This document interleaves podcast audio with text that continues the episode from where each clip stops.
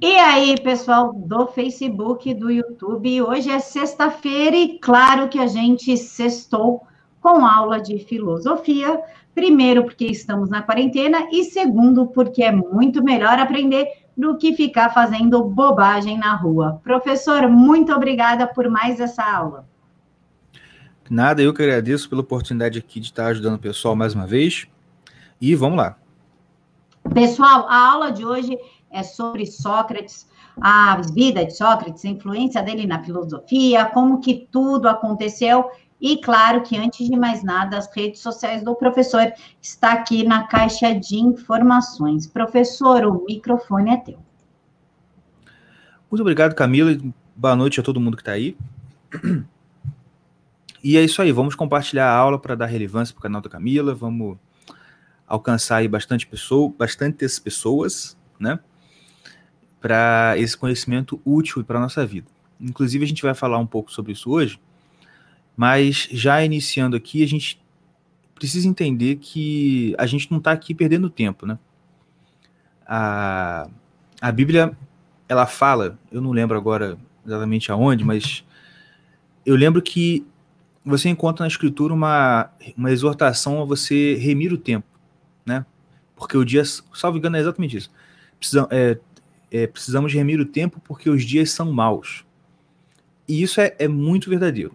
Os nossos dias são maus e muito maus. E para a gente conseguir sobreviver nisso, a gente precisa buscar conhecimento. Porque, olha só, a, a nossa fé, a fé cristã, né? Eu não sei se todo mundo que está vendo aqui é cristão, mas a fé cristã, a nossa fé, ela é baseada na revelação de Cristo como o Verbo encarnado. O verbo que no, no, grego é a palavra logos, que é de onde vai vir todas as palavras que você encontra em ciências, por exemplo, a, a, a biologia, né?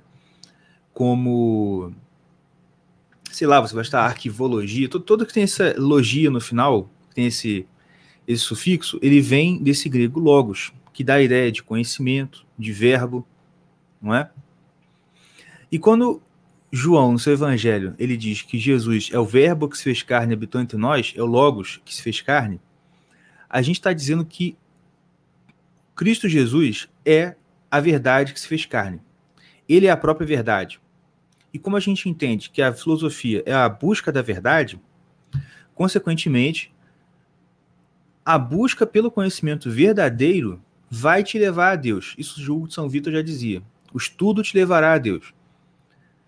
E, de novo, por mais que hoje em dia a gente ouça isso com um certo pé atrás, porque a gente tem muitas experiências de pessoas que né, vão para faculdade, eram religiosos, vão para faculdade e acabam se desviando, ou qualquer coisa parecida.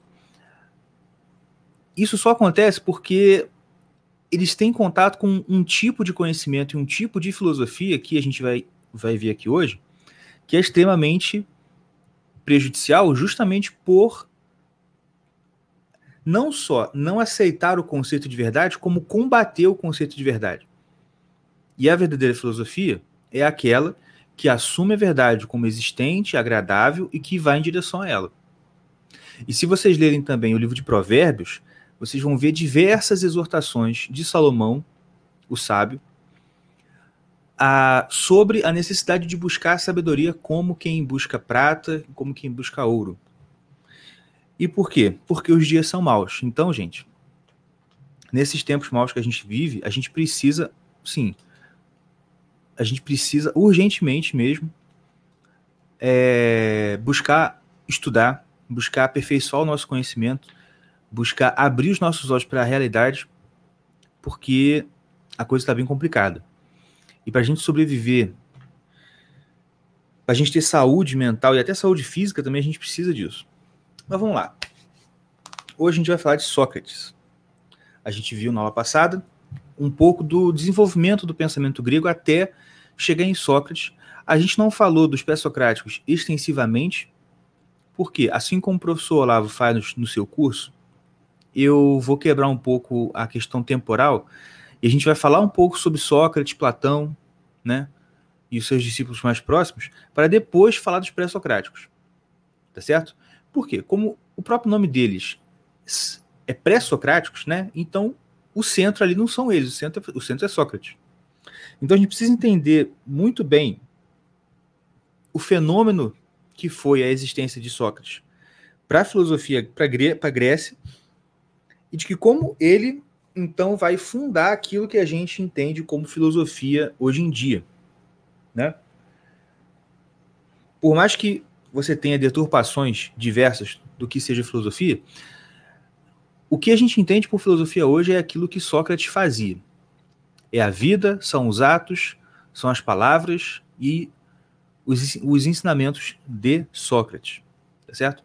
Claro, Sócrates, Platão e Aristóteles, só que Platão vai ser um aluno do Sócrates que vai desenvolver o pensamento dele e Aristóteles um aluno de Platão que também vai desenvolver o seu pensamento e o pensamento de Sócrates.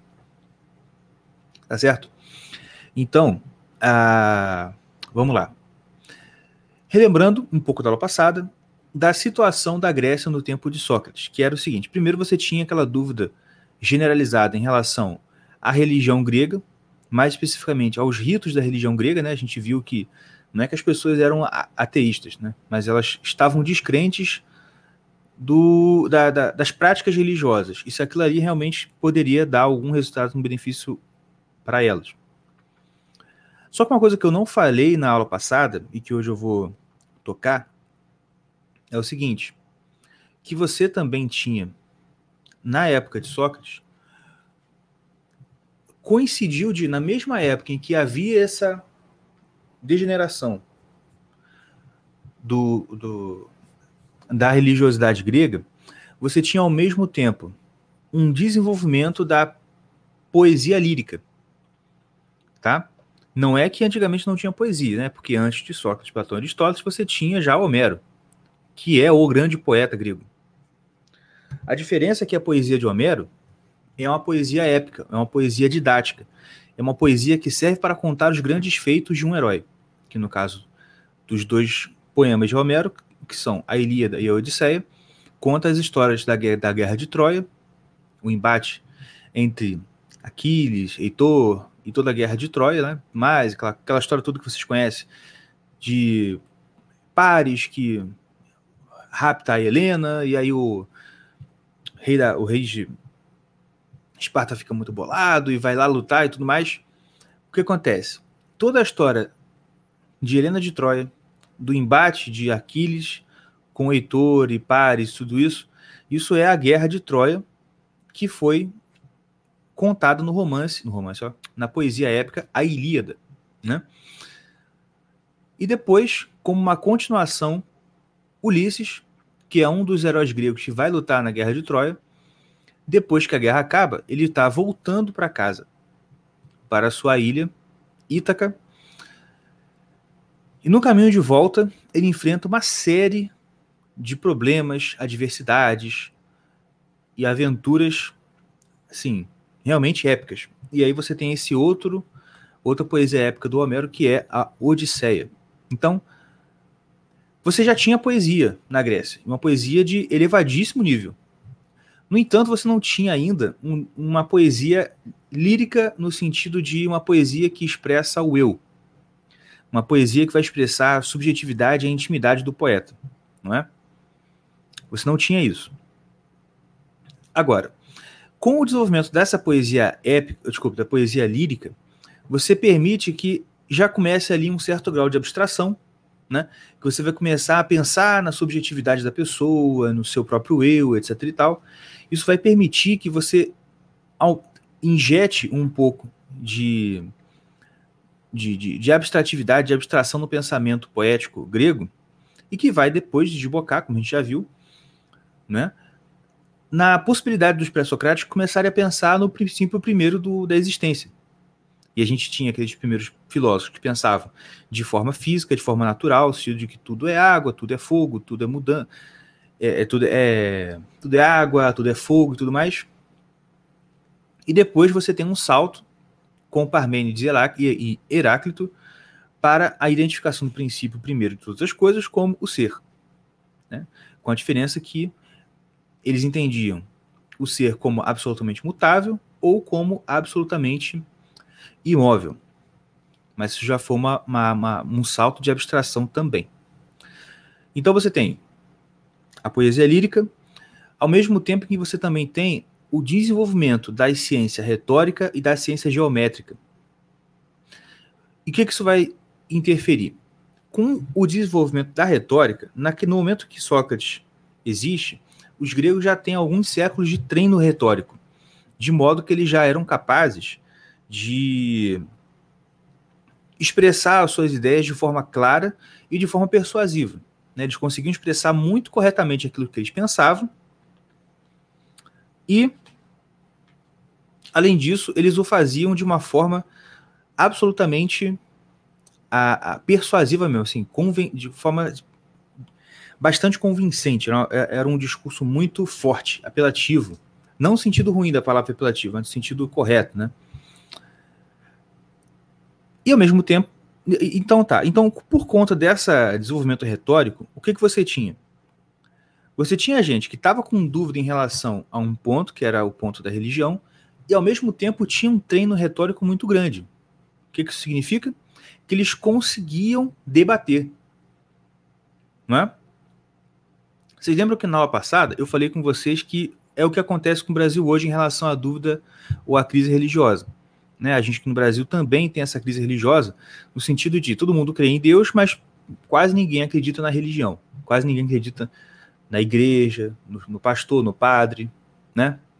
Você ah, acredita em Deus? Claro, oh, 100% Jesus na faixa, beleza. Só que você não segue rito nenhum, porque você acha que aquilo ali não serve para nada. Certo? Isso aqui no Brasil acontece, é bem evidente também. A diferença é o quê?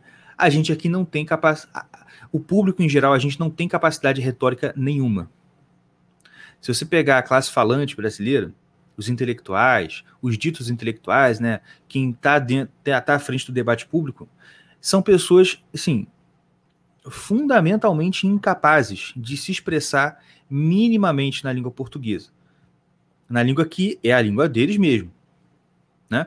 São pessoas que realmente você percebe que ele, eles falam, né? eles sabem pronunciar as palavras, sabem encadear uma frase minimamente bem, se bem que até a, a, a, construção de frases dele é bem sofrível, né? Mas você tem pessoas que, tá bom, falam, você ouve e você entende que eles estão falando com essas palavras. Só que eles não têm capacidade de pensar uma coisa, refletir e colocar aquilo em palavras de forma correta, precisa e persuasiva. Isso não existe no Brasil. Né? Por, isso que, a nossa situação é complicada e por isso que a gente não desenvolve, a gente não tem um desenvolvimento aqui de pessoas que são realmente filósofos. Isso agora está começando a começar com o Olavo de Carvalho, que é um milagre. Porque você pensar em todo o caos brasileiro e você pensar que aqui surgiu primeiro o Mário Ferreira dos Santos, depois o Olavo de Carvalho, isso é milagre. Assim, milagre daquele tipo, sei lá. Né? É, daqueles milagres assim, extraordinários mesmo. Assim, cair fogo do céu, mar se abrir. É esse tipo de. É nesse nível de milagre. Tá certo? Então, além da questão do desenvolvimento da retórica, você também tinha o desenvolvimento da ciência geométrica. Pô, professor, geometria? O que, que geometria vai ter a ver com filosofia nesse sentido, né? Mas tinha. Por quê? Sócrates era um cara que estava acompanhando ali a, o desenvolvimento da, da, geometria e da ciência geométrica. E com o desenvolvimento, da, o, o desenvolvimento da geometria, você teve a possibilidade, pela primeira vez, de um conhecimento que fosse apodíctico e demonstrativo.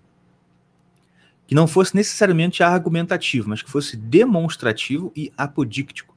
O que é apodíctico? A coisa vai ser apodíctica quando ela não necessitar de uma justificação, ela se justificar por si mesmo. Por exemplo, 2 mais 2 é igual a 4. Por exemplo, um quadrado tem quatro lados. Por exemplo, a soma dos quadrados do cateto dá o quadrado da hipotenusa. Você percebe que esses, essa, essas afirmações matemáticas, e aqui, especificamente, as afirmações matemáticas, dentro do desenvolvimento da ciência geométrica, ela vai permitir o seguinte: olha, eu não preciso ficar argumentando aqui em relação a isso. Qualquer quadrado vai ter quatro lados. A soma dos ângulos interiores de qualquer triângulo vai ser 180 graus. E, assim, mesmo que você não queira, mesmo que nada mais exista, e que o mundo vai se recriar de novo, os triângulos continuarão sendo o quê? A soma, a, a soma interna dos, dos ângulos de um triângulo vai ser 180 graus. E de um quadrado vai ser 360. Né? Então, é, com isso, abriu-se a possibilidade, e Sócrates vai fazer a seguinte pergunta: olha, se é possível você obter esse tipo de conhecimento para a área da geometria, será que não é possível também você fazer isso em relação a outros conhecimentos a respeito de questões da vida? E é aí que ele vai desenvolver as suas investigações dialéticas para chegar a um nível de conclusão que, se não for absolutamente apodíctil, é bem próximo disso. Tá certo? E com isso surge uma questão muito interessante. Vocês lembram que uma novidade em relação a Sócrates é que ele não era um grande místico religioso, ele não era um cara muito importante, ele era um, era um sujeito comum. A gente viu isso no finalzinho da aula passada. Né?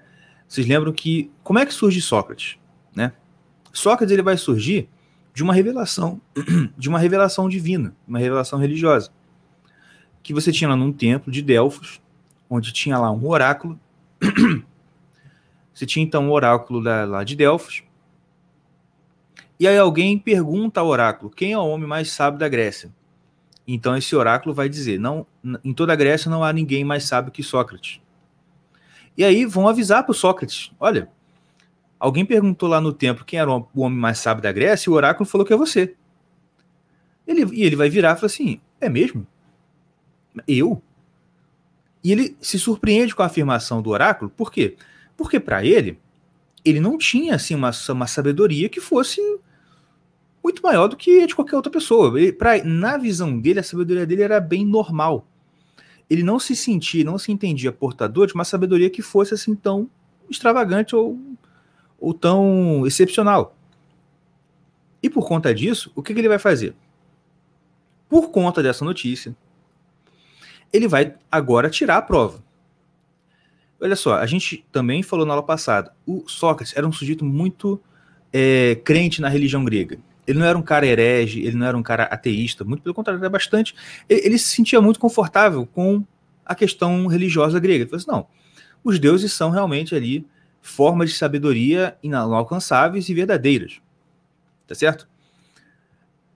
No entanto, como ele ouve do oráculo essa frase e ele sente uma certa um certo espanto com isso, ele fala: Olha, então eu tenho que, eu tenho que botar isso à prova, porque será que esse cara realmente falou pelo, em nome de Deus ou ele se enganou? Porque se ele falou em nome de Deus, então eu realmente sou um cara sábio e eu vou então tentar saber aqui que, que sabedoria é essa que eu tenho e não sei que tem. Não sei que tem, né? Perdão. Ah, agora, se eu for ver e eu ver que eu não sou, então muito provavelmente esse cara se enganou. Né? Ele ouviu aí de outra voz, não foi Deus, não. Então ele passa a tirar essa dúvida, conversando com todos aqueles que tinham fama de sábios na Grécia. Olha, que, quem aqui é reconhecido como sábio? Né? Ah, quem é reconhecido como sábio aqui é o fulano, beltrano, ciclano. Então ele vai lá, ele vai conversando com eles para saber se realmente a sabedoria, a sabedoria dele, Sócrates, era maior do que a ou menor do que a sabedoria das pessoas que eram consideradas sábias. Tá certo? E aí ele vai, e, e aí nessa construção de diálogos, de entrevistas, é que ele vai desenvolvendo e tomando consciência da sabedoria que ele tinha. E por conta disso, olha só, Sócrates, que era um cara normal, né, tinha lutado na guerra, tinha lá os seus bens, administrava seus bens, os seus poucos bens que ele tinha, de forma tranquila, tinha sua família, sua mulher. Então ele fala: Poxa, você é um cara sábio, ele recebe essa revelação. E quando ele vai conversando com as outras pessoas, ele vai vendo que realmente ele é, ele é mais sábio do que muita gente que tinha fama de sábio. E essas pessoas que tinham fama de sábias eram autoridades na Grécia. Então, com Sócrates começa a aparecer uma coisa muito perigosa, no sentido assim, perigosa do ponto de vista social, vamos dizer assim, que vai causar uma certa crise social um pouco grave, que vai inclusive levá-lo à morte, que é o fato de que, com essas conversas, ele vai fazendo alguns amigos, algumas pessoas olham e veem, cara, esse cara realmente é muito sábio, eu quero aprender com ele. Mas também aparecem pessoas que olham para esse cara e falam assim: esse cara aí tá mostrando para todo mundo que eu não sou sábio, eu tenho que matar ele. Ele começa a arranjar amigos, alunos e muitos inimigos, que é inclusive o que vai levar à morte. Né? Vocês sabem que ele foi julgado, né, por corrupção da juventude e por ensinar que por pregar uma existência de um outro Deus. Isso você encontra no livro A Apologia de Sócrates, que é um livro de Platão que é muito bom, que ele relata né, o julgamento de Sócrates. E é excelente, é um livro bem pequenininho. Se você quiser esse fim de semana baixar, procurar aí na internet, baixar e ler, você consegue ler no fim de semana, assim, bem, bem fácil. E é muito legal, é muito legal. Mas vamos lá. Ah, então, por, por causa disso, Sócrates vai inaugurar um modelo de autoridade que até então era desconhecido. Porque até aquele momento, o conceito de verdade era o conceito de verdade. Eu vou assim, estou botando bem bem grosso modo aqui, tá, gente? Porque né, eu não sou professor formado de filosofia, eu só estou compartilhando com vocês aquilo que eu estudo. Mas é o seguinte, o, o Sócrates então vai apresentar um tipo de autoridade que era um tipo diferente do que tinha até aquele momento. Até aquele momento na Grécia, você entendia que verdade era aquilo que vinha da autoridade. Isso começa com a autoridade religiosa e depois vai se expandindo e, e indo para outros campos e para outras autoridades. Então, o que o rei dizia, o que o general, o capitão, o, a autoridade religiosa, a autoridade, sei lá qual for, diga, é tido como verdade porque vem da fonte confiável, que é a fonte da autoridade. Com Sócrates, ele inverte isso. Ele inverte isso completamente. Porque ele passa a apresentar um tipo de autoridade que não tem fonte nele, mas tem fonte na própria verdade que ele está expondo. Porque olha só, se ele começa, se ele diz assim, olha, qualquer pessoa que diga que 2 mais 2 é igual a 4, fala isso com autoridade divina. Não porque ele seja uma pessoa divina ou ele tenha uma qualidade X, Y, ele pode ser o pior dos criminosos. Se ele disser 2 mais 2 é igual a 4, ele está falando isso com autoridade. Ele está certo, ele está portando a verdade. Porque a verdade não está nele, está na ideia, na, naquilo que ele está dizendo. Então agora a verdade passa a ser a fonte da autoridade e não mais uma consequência da autoridade. Tá entendendo? Então, esses são os cinco pontos então que permitiram então o surgimento da filosofia com Sócrates, né? Que a gente viu aula passada algumas coisas, mas agora a gente está acrescentando outras coisas.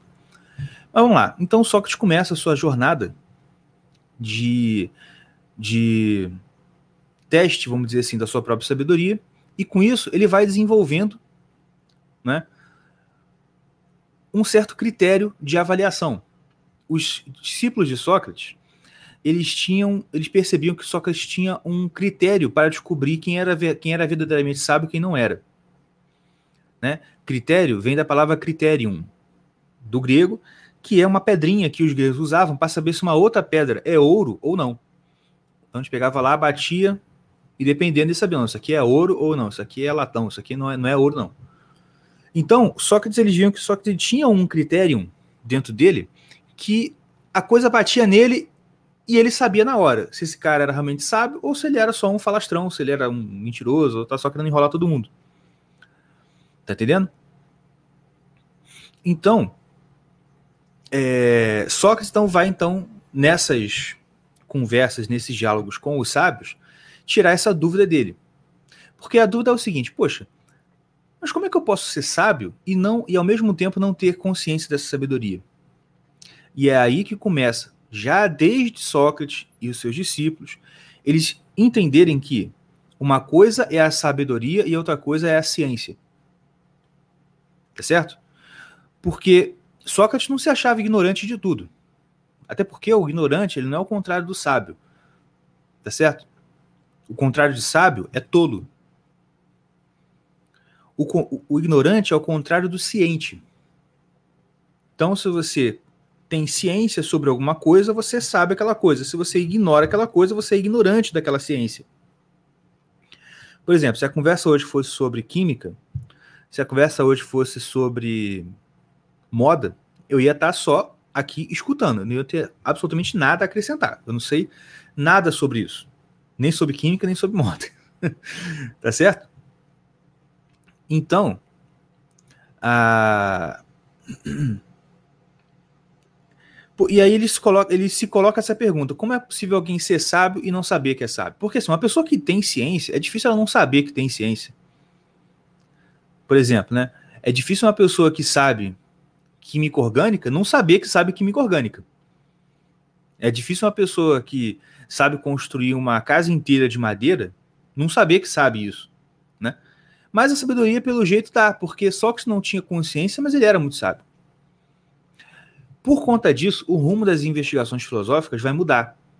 Antes eles estavam querendo saber qual o princípio, o princípio primeiro do universo, o que, que fundamenta todas as coisas, etc. E tal. Agora não. Agora, com Sócrates, você muda isso e passa a perguntar o que, que é a sabedoria de fato, porque essa é a dúvida que vem a Sócrates.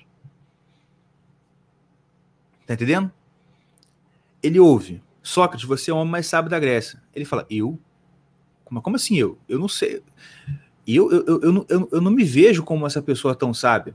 Então ele percebe o seguinte: eu tenho que descobrir o que é a sabedoria. E eu vou descobrir a sabedoria com confrontando os meus conhecimentos, o que eu sei, com aquilo que as outras pessoas sabem. E a grande novidade, né, que a gente já falou, é que Sócrates era uma pessoa comum.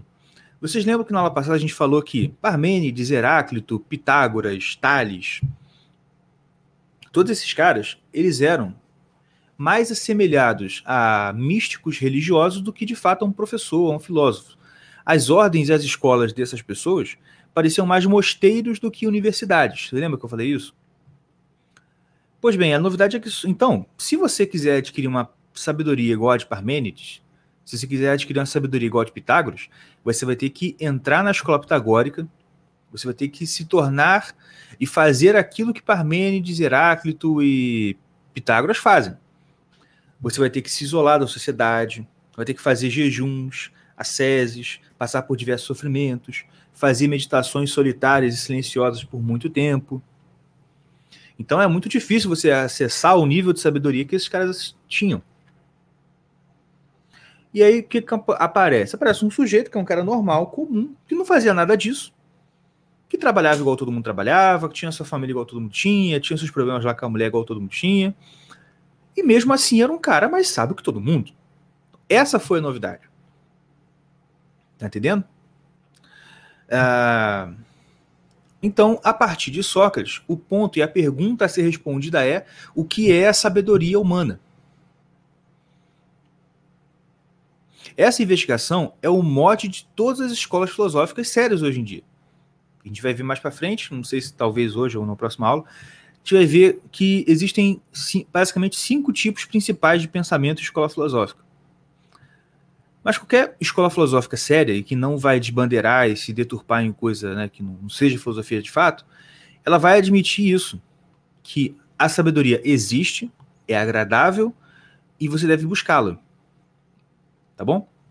A questão toda é o seguinte: Sócrates nele mesmo não podia desenvolver isso tudo porque ele era um talento filosófico, mas ele não era uma pessoa que tinha ciência da própria sabedoria.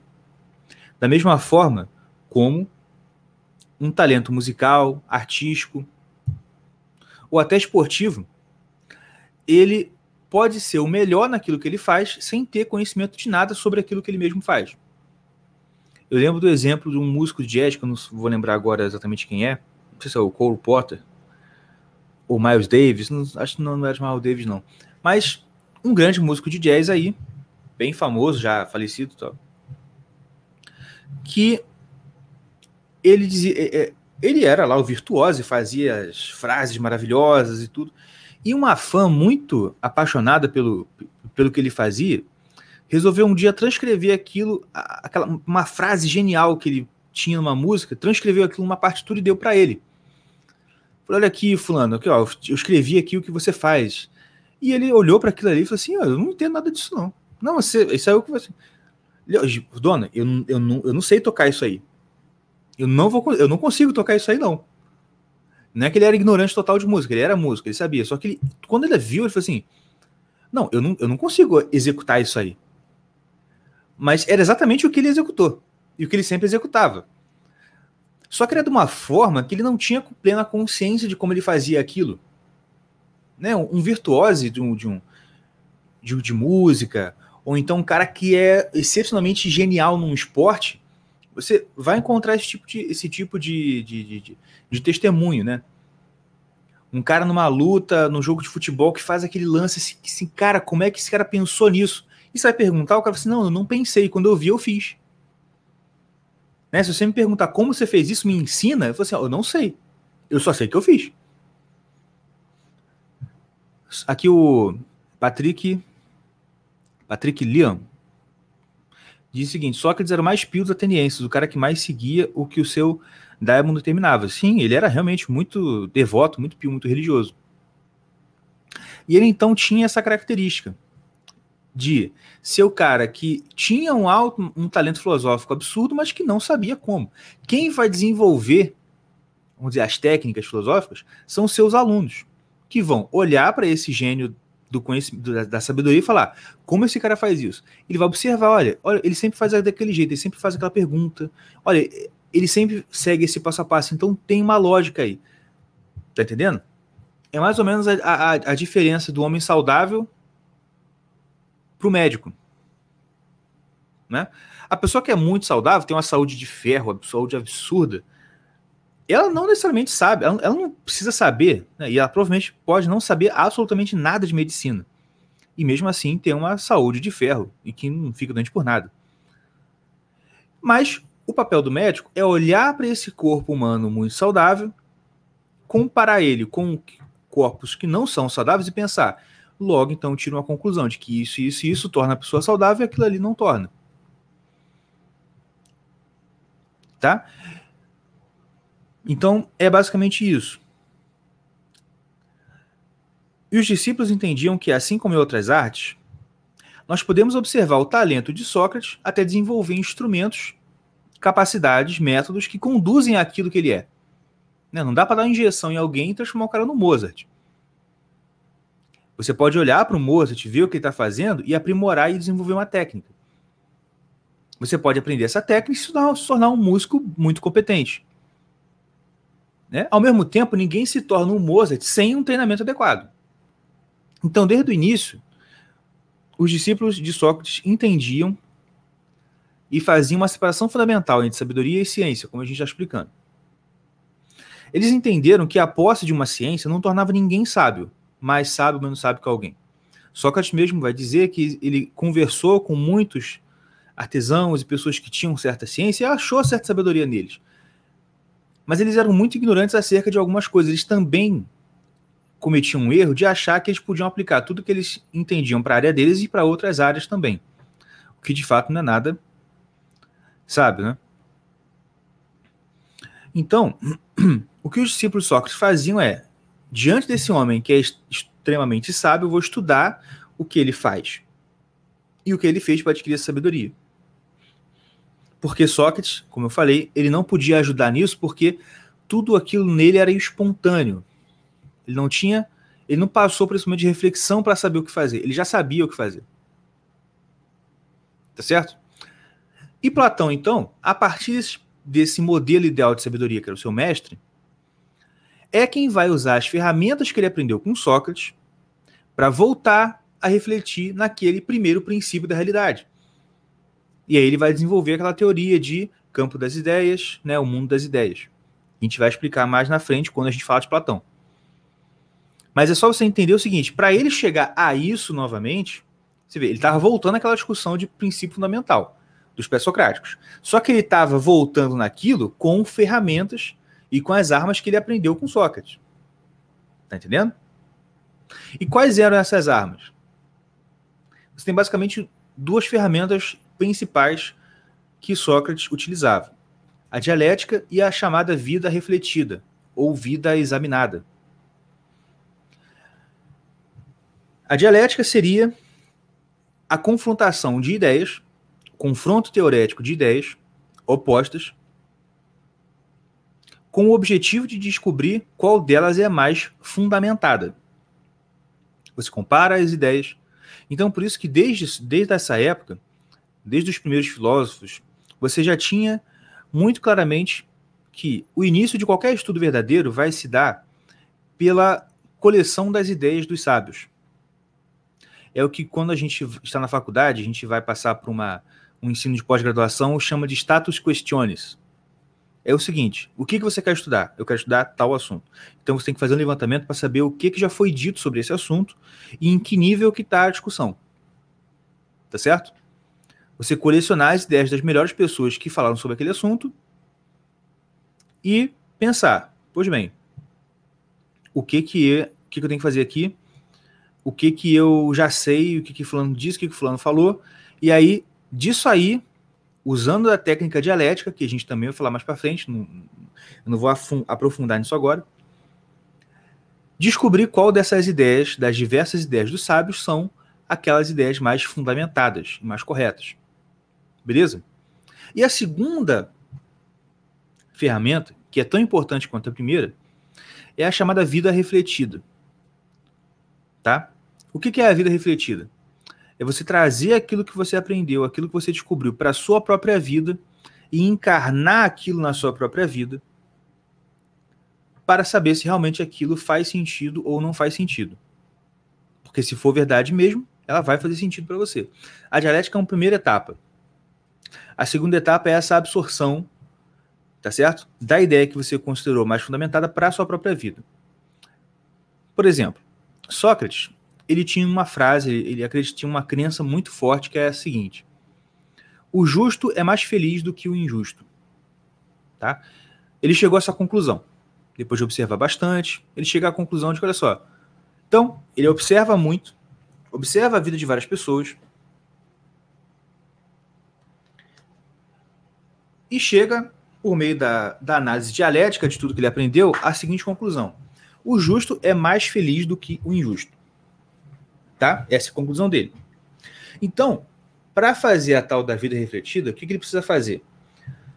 Ele vai precisar, na sua própria vida, ser o mais justo possível e verificar se realmente ele vai se tornar uma pessoa mais feliz sendo mais justa. Mesmo que na hora de tomar uma certa atitude justa, pareça para ele mesmo que ele vai ser menos feliz se ele fazer aquilo. Estão entendendo? Isso é uma técnica que ele mesmo desenvolveu. Né? Ele tinha essas duas ideias. Ó, o justo é mais feliz do que o injusto. E o injusto não pode prejudicar o justo. Isso, isso, isso eram ideias muito radicais para a época. E até hoje em dia a gente pensa assim, nossa, que a gente vê a vida de uma forma diferente, né? Mas esse cara, sabe, viu isso, então ele falou assim: então eu vou viver isso aqui e tirar a prova, né? Inclusive, é isso que vai fazer ele ser morto no julgamento. Porque quando chega no julgamento, acusam ele, ele se defende, a acusação mantém lá, e ele fala assim: ó, Sócrates, beleza, a gente considerou você culpado. Agora é só você não falar mais nada, é só você parar de ensinar essa filosofia aí para todo mundo, que a gente libera você e você vai para casa. E a conclusão de Sócrates é basicamente: olha, não seria justo eu parar de ensinar filosofia só para manter a minha vida. Porque eu sei que eu sou uma pessoa justa, eu sei que vocês estão me julgando são injustos, então, sabendo que o justo é mais feliz que o injusto e que o injusto não pode prejudicar o justo, eu não vou parar de ensinar filosofia. E ele vai então ser executado, ele vai então sofrer a pena de morte, né? Mas ele manteve na vida dele aquilo que ele acreditava. E aí é esse o método que a gente, se a gente quiser caminhar e, e, e, e começar a viver no caminho da filosofia, da verdadeira filosofia, esse, é, esse é, a, é a, são as duas práticas cotidianas para a gente. A análise dialética das coisas, das ideias que vêm para a gente, e a vida refletida. A gente assumir isso na nossa vida, tá certo? e viver de acordo com a verdade que a gente conhece. Inclusive, isso é uma frase que o Platão depois vai, vai cunhar, que é baseado, se a gente pode parar pensar assim, é, é, é, baseado nesse ensinamento de Sócrates, que ele diz assim: verdade conhecida é verdade obedecida. Que ele está dizendo isso, olha só, se você tomou conhecimento de uma verdade, você realmente viu que aquilo é a verdade, você deve obedecer aquilo, seguir e agir conforme aquilo que você já descobriu que é a verdade. Verdade conhecida é verdade obedecida. Tá certo? Até aqui vocês têm alguma dúvida? Tá dando para entender tudo claramente?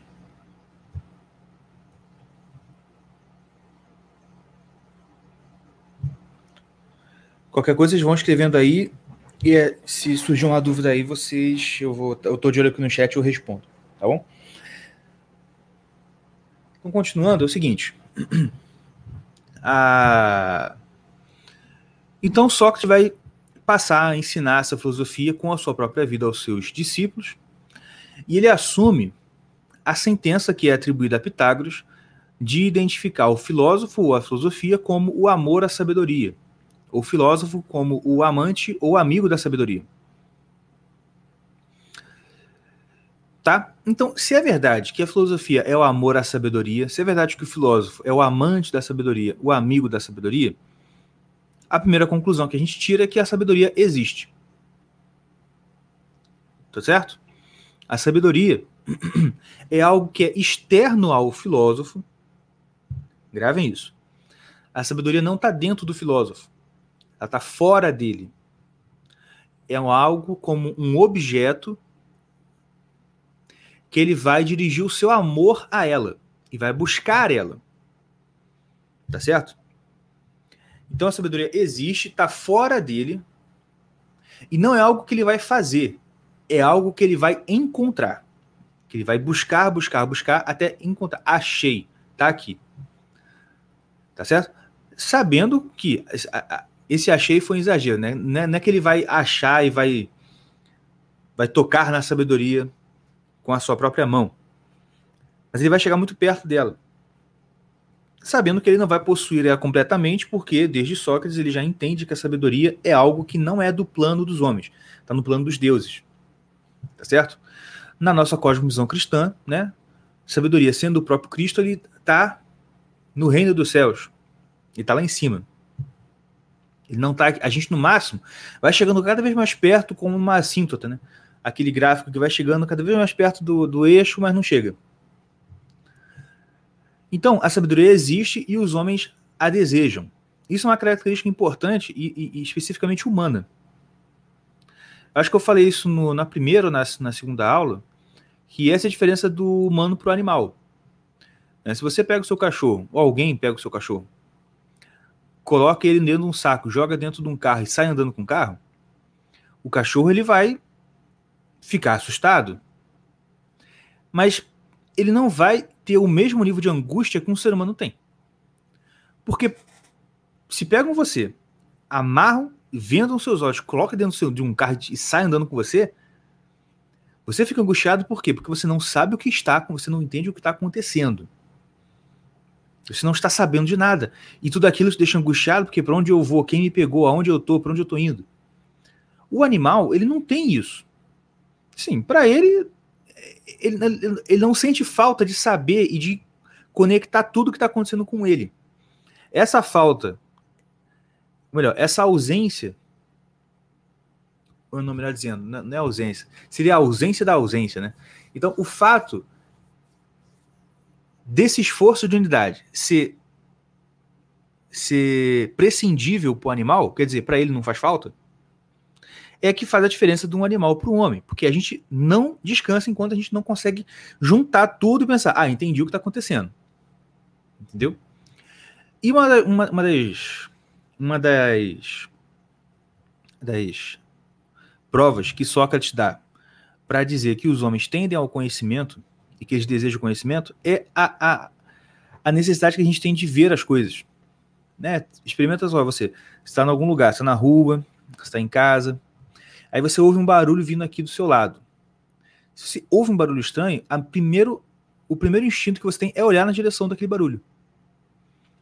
Olha que interessante. A informação já chegou até você, que é o, o som, que é o barulho. Mas porque você percebeu que o som vem de um certa, um certo, uma certa direção, a sua primeira, o seu primeiro reflexo é olhar. Você ouviu e você quer olhar. Esse reflexo, esse desejo de olhar para as coisas, para Sócrates é uma prova de que o ser humano ele tende ao conhecimento. O, o desejo fundamental do ser humano é conhecer. Né? Então, a... sabendo disso, os homens então desejam a sabedoria. E eles só podem desejar sabedoria porque eles têm uma notícia da existência dela. Eles sabem que a sabedoria existe. E que essa notícia que eles têm da sabedoria é de uma forma tal que é suficiente para que eles vejam a sabedoria como algo desejável. Tá certo? Ah, e por que, que eles veem que ela é desejável? Porque, de uma certa forma, a sabedoria ela é entendida como algo que você não vai ter só para ter um conhecimento a mais dentro da sua cabeça. A sabedoria é, é, é algo que você obtém e que melhora você. Tá certo? Conclui-se também que a sabedoria está acima do homem. Ela existe por si, nós podemos buscá-la, e chegando mais, per mais perto dela, nos tornamos, nos tornamos melhores e mais sábios. Tá? Uh, essa ideia de que a sabedoria está existindo fora do ser humano é uma ideia que não é nova. E que o professor dá o exemplo aqui do físico Hertz, que descobriu a ligação entre luz e eletricidade lá no século XIX. Ele disse o seguinte: essas coisas que a gente está estudando aqui, elas não podem ser observadas pelos sentidos, né? Os nossos cinco sentidos. Nós, nós a captamos apenas como relações matemáticas que podem ser representadas por uma equação.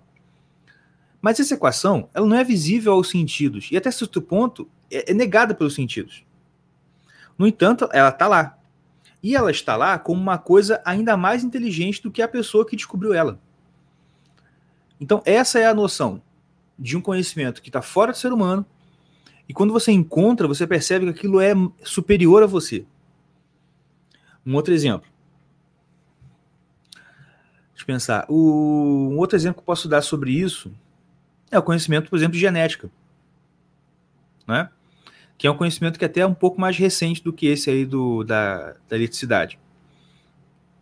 Você vê que cada dia você está tendo mais produção de conhecimento acerca de genética, material genético e tudo mais. Só que você concorda comigo que, por mais que você tenha não sei quantas toneladas de material escrito sobre genética, ele ainda será menor do que todo o conhecimento de genética que existe nos seus genes. Dentro de você existe uma carga genética que tem informações que estão infinitamente superiores, infinitamente além do que aquilo que qualquer pessoa pode chegar a conhecer sobre genética. Concorda comigo? Da mesma forma que o conhecimento de geologia já está nas, nas rochas e na Terra e o que a gente faz é ir até o objeto de estudo, produzir algum conhecimento e dizer o que a gente descobriu. Mas o que a gente descobriu é menor do que aquilo que está lá. A gente só pega uma parte da coisa. Estão compreendendo isso? Então, o que Sócrates percebe é que então a sabedoria ela está para além da pessoa que busca, que a busca, e ela não existe só com um conteúdo morto, abstrato e, e pronto. Ele é uma inteligência. Ele não é só o conteúdo da inteligência, mas é uma inteligência. Tá certo? Então, de certa forma, a sabedoria, já que ela vai poder nos elevar, não é só a gente que ama a sabedoria, mas também a sabedoria ama o homem, ama o sábio, ama o filósofo, vamos dizer assim. Tá certo? Por quê? Isso só é possível concluir se a gente entender que o ser humano foi feito para conhecer. Se a gente entende que é próprio da natureza humana o conhecimento, a sabedoria então ela não chega como se fosse apenas um acréscimo de conhecimento teórico mas é uma intensificação da sua própria natureza como ser humano. Pois, como é próprio da natureza distinta do homem, distintiva do homem, o conhecer, e somente nela o ser humano pode se realizar, e todas as outras vidas que não são todas as outras vidas que não são voltadas a, para esse objetivo final são de certa forma vidas frustradas, pois não manifestaram né, aquilo que era propriamente humano para elas. De certa forma, a pessoa que não busca conhecimento, que não se interessa em conhecer mais, ela não desenvolve esse senso de conhecimento, de sabedoria que é inerente a ela mesma, ela é menos humano. Ela pode viver a vida inteira assim, e ela vai viver uma vida subhumana. Tá? Isso, não, isso é, parece meio trágico, né? Poxa, numa sexta-feira à noite falando isso, né? Mas parece uma coisa trágica, exagerada, mas é uma coisa muito banal. Isso acontece não só com seres humanos, acontece com qualquer, qualquer animal. Por exemplo, a, os girinos. Vocês sabem que quando a dona Sapa tem lá os seus girininhos, ela tem uma quantidade imensa de girinos. E dessa quantidade imensa de girinos, só alguns poucos vão se tornar sapos. Tá correto? Se só alguns poucos vão se tornar sapos, isso significa que a maior parte dos girinos não chegou no pleno desenvolvimento seu como espécie não chegou no pleno desenvolvimento dele mesmo como espécie, então se tornou menos do que ele deveria ser. Ele não virou um sapo, ele, ele só passou a vida inteira como um pré-sapo. Ele era sapo, assim. Aquele girininho, se ele se envolvesse, ele seria um sapo. Então, de certa forma, ele é um sapo. Ele é um sapo em potência. Ele não é um sapo em atualidade. Ele não é um sapo atualizado, ele é um sapo em potência.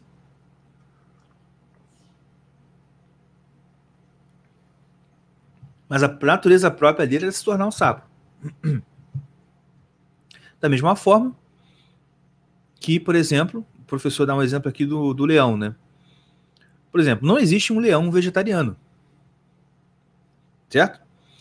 Agora, pode existir um leão que, por algum problema, ele não consiga digerir carne, o organismo dele não digere carne. E vai ter que se alimentar de outra coisa. Mas exatamente pelo fato de você saber que é próprio da natureza do leão ser carnívoro, você entende um leão que não tem essa capacidade de digerir carne como um leão que tem algum defeito, tem alguma imperfeição. Tá certo? É a mesma coisa com o ser humano. O ser humano que ele vive a vida inteira dele sem esse, essa busca por conhecimento, sem esse ímpeto de busca do conhecimento, ele pode não se dar conta, mas isso é imperfeição da natureza dele. Porque a natureza própria do ser humano é buscar a sabedoria, é o conhecimento. Tá certo? Então você tem a seguinte situação. De um lado você tem o sábio e de outro lado você tem o filósofo. Porque a sabedoria ela sempre foi entendida não como uma coisa abstrata, uma coisa, uma, uma ideia, uma frase, né, um, frases verdadeiras. Não. A sabedoria ela sempre foi entendida como um ente, um ser, uma pessoa, uma divindade.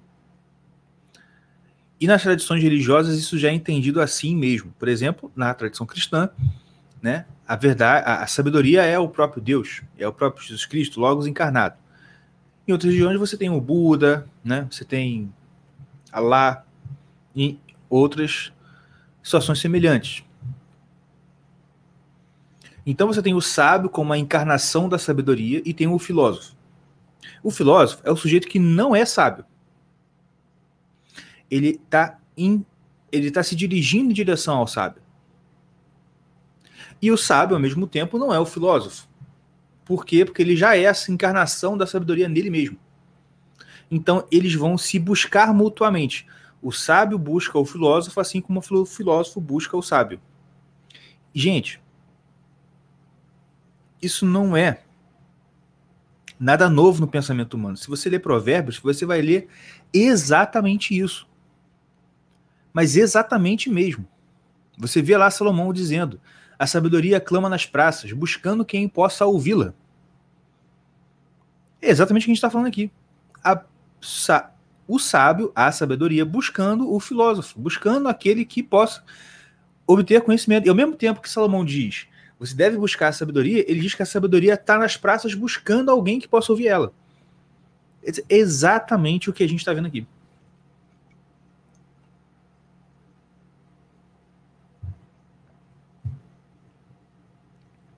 Então, é no esforço de chegar perto da sabedoria, ou chegar perto do sábio, que os filósofos vão então desenvolvendo seus métodos de investigação. Seja a dialética de, a, de Sócrates, a lógica aristotélica, que depois vai se desenvolvendo na escolástica, né, até o ponto né, do seu ápice. O método científico moderno, dentre outras coisas. Tá? Mas é importante a gente definir uma coisa.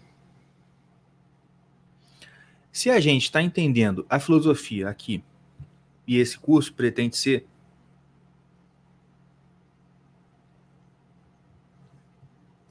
na medida do possível, uma história da filosofia.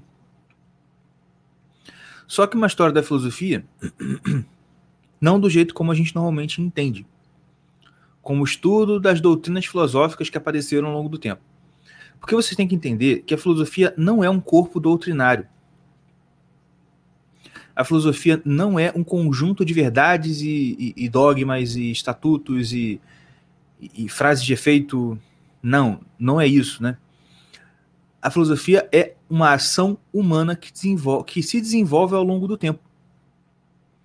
Assim como o próprio Sócrates fez isso. Quando ele inaugura a filosofia, o que, que ele faz? Ele sai à procura dos sábios para conhecer e saber se a sua sabedoria realmente é maior que a deles ou não. É uma ação humana específica. Tá certo? E tudo isso que a gente está dizendo aqui, o professor Olavo de Carvalho chama de projeto socrático. Tá certo?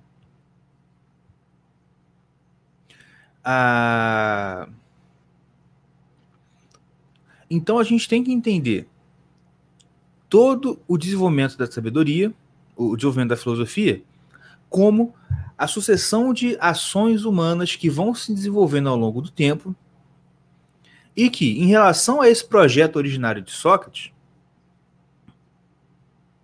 e que, em relação a esse projeto é, originário, que era o projeto socrático, vai se aproximar ou se afastar do plano original. Eita, acabei de ver aqui, ó, o Galso aqui dizendo que o Luciano Ayan acabou de deletar a conta da Camila no Twitter. Rapaz, é, não, deletou a conta dele. Como a Camila diz, é porque tá com medo mesmo. A casa tá caindo. Ele tá com medo, não não é? né, pesado, não segurou o B.O., Mas então, então, se a gente entende que a sabedoria, ou melhor, a filosofia, é esse, é, são esses desenvolvimentos dessas ações humanas ao longo do tempo, em relação ao projeto originário de Sócrates, a gente vai entender que essas filosofias são, na verdade, narrativas. São narrativas humanas que se destinam a alcançar um fim objetivo, não é? Ah, e por isso, então, a gente pode encaixar todas as filosofias que a gente vai estudar daqui para frente em cinco espécies ou cinco tipos narrativos que Aristóteles já tinha identificado e que depois o crítico literário canadense Northrop Frye vai denominar como narrativa mítica, narrativa literária, narrativa imitativa elevada, imitativa baixa e irônica. Vamos explicar aqui cada uma delas. Quando o Aristóteles vai falar dos tipos de narrativa, ele estava falando de narrativas ficcionais, tá? Teatro, poética. Certo? O que a gente pode chamar hoje de produção literária.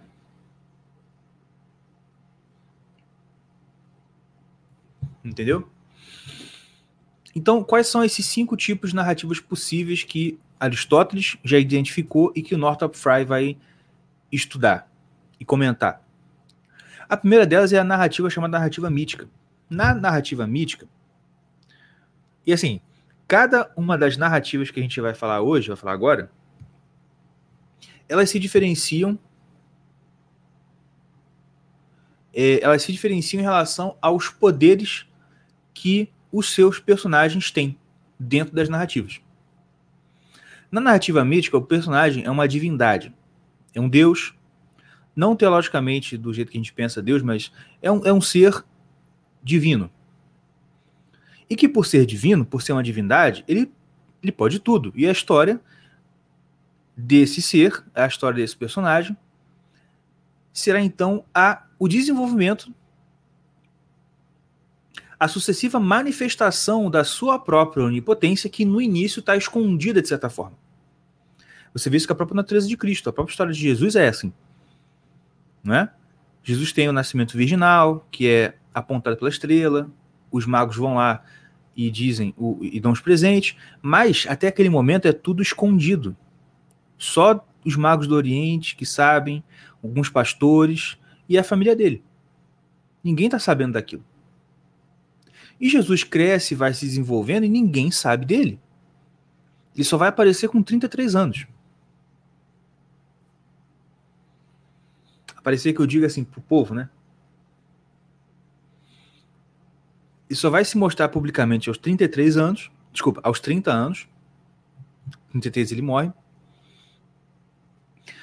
Ele só vai se mostrar aos 30 anos, e mesmo assim, ele não mostra já de início toda, vamos dizer assim, a, a, as capacidades do seu poder. Ele faz alguns milagres, ele, ele faz, dá os ensinamentos, mas é lá no ápice da história, com a sua morte com a sua ressurreição e a assunção aos céus, que ele mostra, então, de fato, toda a onipotência dele, que de fato ele é Deus. Isso se repete em várias narrativas religiosas, né? Mas a, a primeira narrativa seria essa. O personagem é todo poderoso. Ele pode tudo e ele ele vai mostrando a sua onipotência no desenvolver da história. O segundo tipo é o tipo lendário. Né? O que, que seria essa narrativa lendária? A narrativa lendária é aquela onde o herói ele não é um deus, ele não é uma divindade, mas ele tem uma certa ligação com a, com a divindade, ele tem uma ligação com os deuses. E que, apesar de, por não ser onipotente, o mundo apresentar uma, certa, uma série de dificuldades e resistências a ele, ele consegue vencer essas adversidades por conta de uma intervenção da divindade que tem uma ligação com ele. Um exemplo, o melhor exemplo disso é a história de Moisés. Certo? Moisés recebe a, a, a, missão de libertar o povo do Egito, chega lá, o faraó opõe resistência a Moisés até o último momento, e eles só conseguem sair do Egito e vencer a resistência de faraó por conta de uma série de intervenções divinas espetaculares, né, que são os sinais que são dados pelas dez pragas você perceba, todas as pragas foram de intervenções divinas espetaculares. Não foi uma coisinha assim, tipo, ah, de repente a água secou. Não, a água vira sangue. Chove fogo do céu. Fica escuro por uma semana e, segundo o relato da escritura, é uma como diz, é uma é uma escuridão que eles podiam apalpar. E, e, e, depois aparece um monte de sapo do nada, depois aparece garfanhoto, e depois feridas. Ou seja, e, se, você, se vocês lerem o, a narrativa do Êxodo, do embate ali de, do faraó tudo mais, você vai ver que não foi uma nem duas vezes que os conselheiros falaram assim, faraó, pelo amor de Deus, deixa esse povo embora. Que eles estão com Deus, não está vendo que as coisas estão acontecendo, é Deus que está acontecendo. E mesmo assim, ele oferece resistência até que ele consegue vencer tudo isso. Depois tem o Mar Vermelho. E como é que eles atravessam o Mar Vermelho? Atravessam com Deus abre o mar para eles. Ou seja, a história de Moisés é uma história de dificuldades atrás de dificuldades. Sempre uma dificuldade. Mas Moisés sempre consegue ultrapassar essas dificuldades. Por quê? Porque existe uma intervenção divina que é favorável a Moisés. O tempo inteiro. Então, esse é o segundo tipo de narrativa. O terceiro tipo de narrativa o terceiro e o quarto são as chamadas narrativas imitativas. Por que elas são chamadas de imitativas? Porque elas são mais próximas da realidade comum dos seres humanos. De forma que você tem a chamada narrativa imitativa elevada e a imitativa baixa. Na imitativa elevada, o personagem ele não tem o tempo todo essa ajuda divina. Pode até ter uma hora ou outra. Só que o que faz ele vencer as dificuldades são as suas próprias qualidades. São as suas qualidades que são excepcionais, são elevadas e são acima da média. E é por causa dessas qualidades elevadas acima do normal que ele consegue vencer as, dificuldades, as adversidades que vão surgindo ao longo do caminho. São as histórias dos reis, príncipes, nobres, comandantes militares. Tá certo? Por exemplo, né, vocês com certeza, com certeza não, mas é muito, muitos de vocês provavelmente já viram aquele filme ah, Gladiador. Gladiador, Os 300, de Esparta.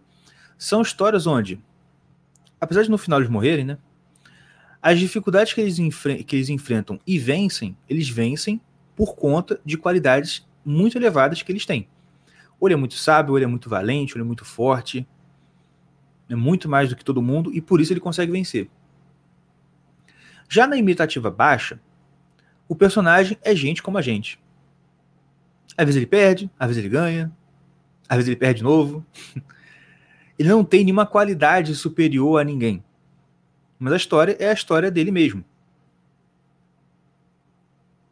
Não é?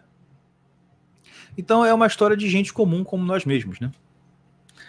E a última o último, último tipo de narrativa é o tipo irônico. Por que irônico? Porque o personagem não é que ele é uma pessoa normal. Ele tem uma série de deficiências. Ele, ele é uma pessoa que está muito abaixo da situação. Ele não está. Ele está muito aquém da situação que se apresenta a ele como dificuldade. Ou ele é muito burro, ou ele é muito doente, ou ele é muito jovem, né? ou ele é muito desatento. Alguma coisa está faltando muito nele. E a história é a história das trapalhadas que esse cara vai sofrer e, e, e, e, vai ficar perdido nas coisas que acontecem com ele. O professor dá um exemplo do, do, do livro o Processo, do Kafka, onde o, o protagonista ele não entende nada do que está acontecendo com ele, né? Mas como eu não sou, eu não tenho a, a cultura literária do professor Olavo, eu lembrei do Chapolin Colorado, né? Provavelmente vocês que estão vendo aqui conhecem, né, o, o Chapolin. Vocês lembram que no início, né, a chamada do início da, do, do programa dele era mais forte que um rato, mais veloz que uma tartaruga, mais inteligente que um burro. Não, mais inteligente que um asno. Ele é o Chapolin. Ou seja, é uma paródia, é realmente uma, uma narrativa irônica. Que o Chapolin, ele não. É, assim, ele, ele é muito. Ele, ele é burro, ele é atrapalhado, ele é fraco, ele é medroso, né? E mesmo assim, ele é a história dele lá, salvando as pessoas que pedem ajuda a ele lá e tudo mais. Então, isso seria um tipo, uma, uma, uma espécie de narrativa irônica. E por que eu estou falando disso? Porque uma vez que, só, que Aristóteles identificou esses modelos de narrativas ele está identificando os tipos de vidas possíveis que a gente pode viver. Porque os modelos de ficção são modelos de vida possíveis. Tá certo? E se os modelos ficcionais são os modelos de vidas possíveis, então a gente pode encaixar as filosofias que vão se desenvolvendo ao longo do tempo dentro dessas tipologias.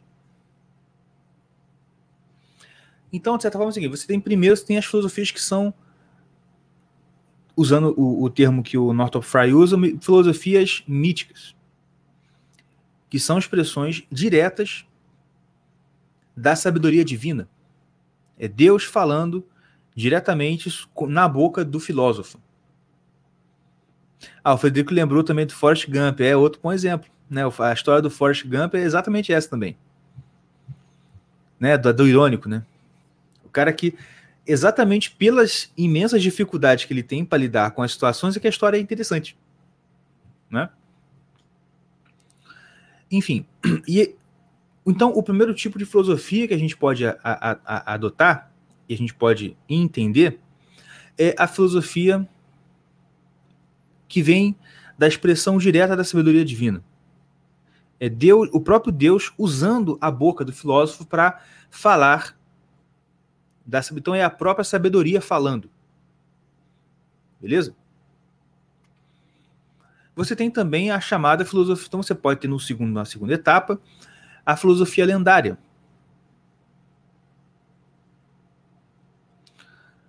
O que, que seria filosofia lendária? É aquele cara que ele não é boca de Deus, né? Ele não está falando em nome do Deus, da divindade. Porém, ele se aproxima bastante da sabedoria. Ele se aproxima o bastante do sábio ou da sabedoria para que algo dentro, algo nele expresse essa sabedoria. Então, ele, ele, ele, ele consegue ter algo da sabedoria nele, por quê? Pela proximidade que ele chegou da sabedoria. É aquilo que a patrística sempre identificou, a teoria do, do ferro próximo ao fogo que vira fogo. Se vocês lerem a, a, a, os escritos da, do, os escritos do início da igreja, os chamados pais apostólicos ou padres apostólicos, os chamados pais da igreja, você vai ver que em diversas vezes ele fala, ele vai usar o argumento do ferro, do ferro que vira fogo, que é o seguinte: se você pega o ferro e, e coloca ele perto do fogo o suficiente, vai ter um momento que aquele ferro ele vai se tornar como fogo né? Ele vai adquirir a cor do fogo, ele vai ter a propriedade de queima que o fogo tem. Então, pela proximidade, o ferro e o fogo se tornam uma coisa só, ou uma coisa muito parecida. Então, algo do fogo vai para o ferro e o ferro expressa essa qualidade do fogo nele. Tá entendendo? É aquilo que depois. Eu não sei se é Agostinho que fala, Camões, não, é Camões, é um verso de Camões, que ele, diz: torna-se o amador na, na, na, coisa amada, né? Que é o seguinte: por você amar muito a sabedoria, você se tentar se aproximar dela o máximo possível, você acaba se tornando, a, a natureza daquilo vai, vai chegando na sua natureza. Usando novamente o exemplo de Moisés, é como Moisés que desce do monte, depois de falar com Deus, e o rosto dele está resplandecendo. Ele tem que botar um véu no rosto para o pessoal poder olhar para a cara dele. Tá entendendo? Então, essa é a ideia. A filosofia no nível lendário seria aquele tipo de, aquele tipo de filosofia que o filósofo, por uma aproximação muito grande que ele tem da própria sabedoria, ele acaba né, adquirindo característica dela. Aquilo aparece nele por acaso. E é justamente esse, esse o caso de Sócrates, Platão e Aristóteles. Né? Pelo, pela pelo tanto de aproximação que eles tiveram da sabedoria, eles acabaram aparecendo neles a própria sabedoria. De certa forma. Não é? Então, o terceiro nível, que seria uma filosofia no nível imitativo elevado, o filósofo ele já não tem mais o desejo pela sabedoria como um objeto próximo. Mas pelas suas qualidades elevadas, por ser uma pessoa muito inteligente, por ser uma pessoa muito capaz, ele acaba se aproximando dela de certa forma, mesmo sem desejá-la. Tá certo? Na filosofia do nível imitativo baixo, você já não tem nenhuma referência à sabedoria. E esse tipo de filosofia vai tratar não da sabedoria, mas de discussões de problemas filosóficos do nosso dia a dia, do nosso cotidiano. Tá? É, é a filosofia da, da pessoa comum e que só trata de problemas que estão aqui na nossa própria, no nosso próprio mundinho, vamos dizer assim. Tá entendendo? Ao passo que a filosofia irônica, aí já é o último estágio que pode chegar uma filosofia, que é a discussão não sobre problemas e situações cotidianas, mas sobre a própria incapacidade cognitiva que a pessoa tem. É a reflexão e a discussão sobre a própria impotência cognitiva da pessoa, sobre a própria ignorância da pessoa. Isso aí que eu falei não é um desenvolvimento assim, ah, lá no início era da boca do deuses e a, dos deuses, isso vem numa linha até chegar hoje em dia, onde você tem a irônica. Não é isso. O que acontece é o seguinte: isso em todas as épocas isso existiu. Você tinha esses níveis de filosofia aparecendo ao mesmo tempo, na mesma época. Alguns mais, alguns menos. Hoje em dia, o problema é que de, dos dois, de 200 anos para cá, de dois séculos para cá, é justamente a filosofia irônica que vai ganhar espaço e popularidade. Essa é a grande tragédia da nossa época. As outras filosofias não deixaram de existir, elas só estão em muito menor número e com muito menos prestígio. O que, o que existe hoje em dia, na maioria dos casos, é realmente uma antifilosofia.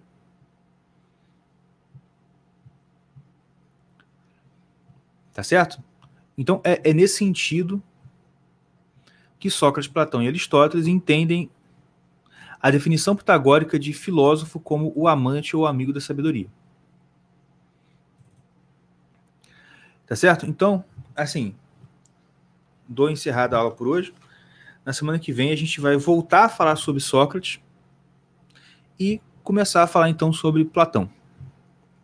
Espero que vocês tenham entendido. Se não tiver entendido, se for alguma dúvida, qualquer coisa que vocês queiram falar, vocês podem ir lá no Twitter, que é o arroba SR underline caverna. Arroba, você botar assim uma caverna lá, SR caverna, você vai me achar.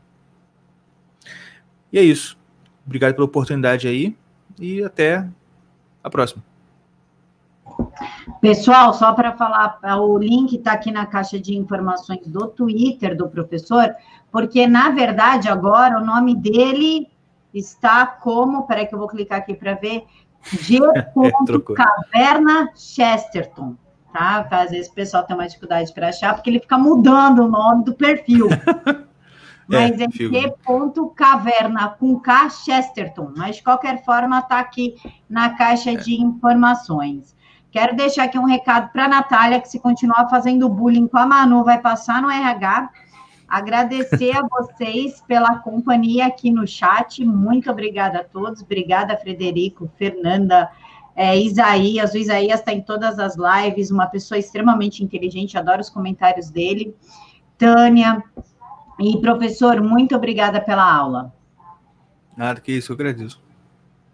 Pessoal, tenham um bom pinzinho de sexta-feira e eu peço para vocês irem lá para o canal do Crítica Nacional que o Paulo Enéas vai começar uma live às 10 horas sobre o Luciano Ayan e o MP. Ele pegou mais alguns documentos que eu não apresentei na live de hoje, então ele vai mostrar para vocês, o link está aí na, no chat com vocês. Acompanhem lá o Paulo Enéas, mesmo porque eu trabalho para Crítica Nacional, então façam um favor de ir lá e me darem uma força, tá bom? Beijão, pessoal. Fiquem todos com Deus, que Jesus os abençoe. Boa noite, professor. Amém. Boa noite, Camila.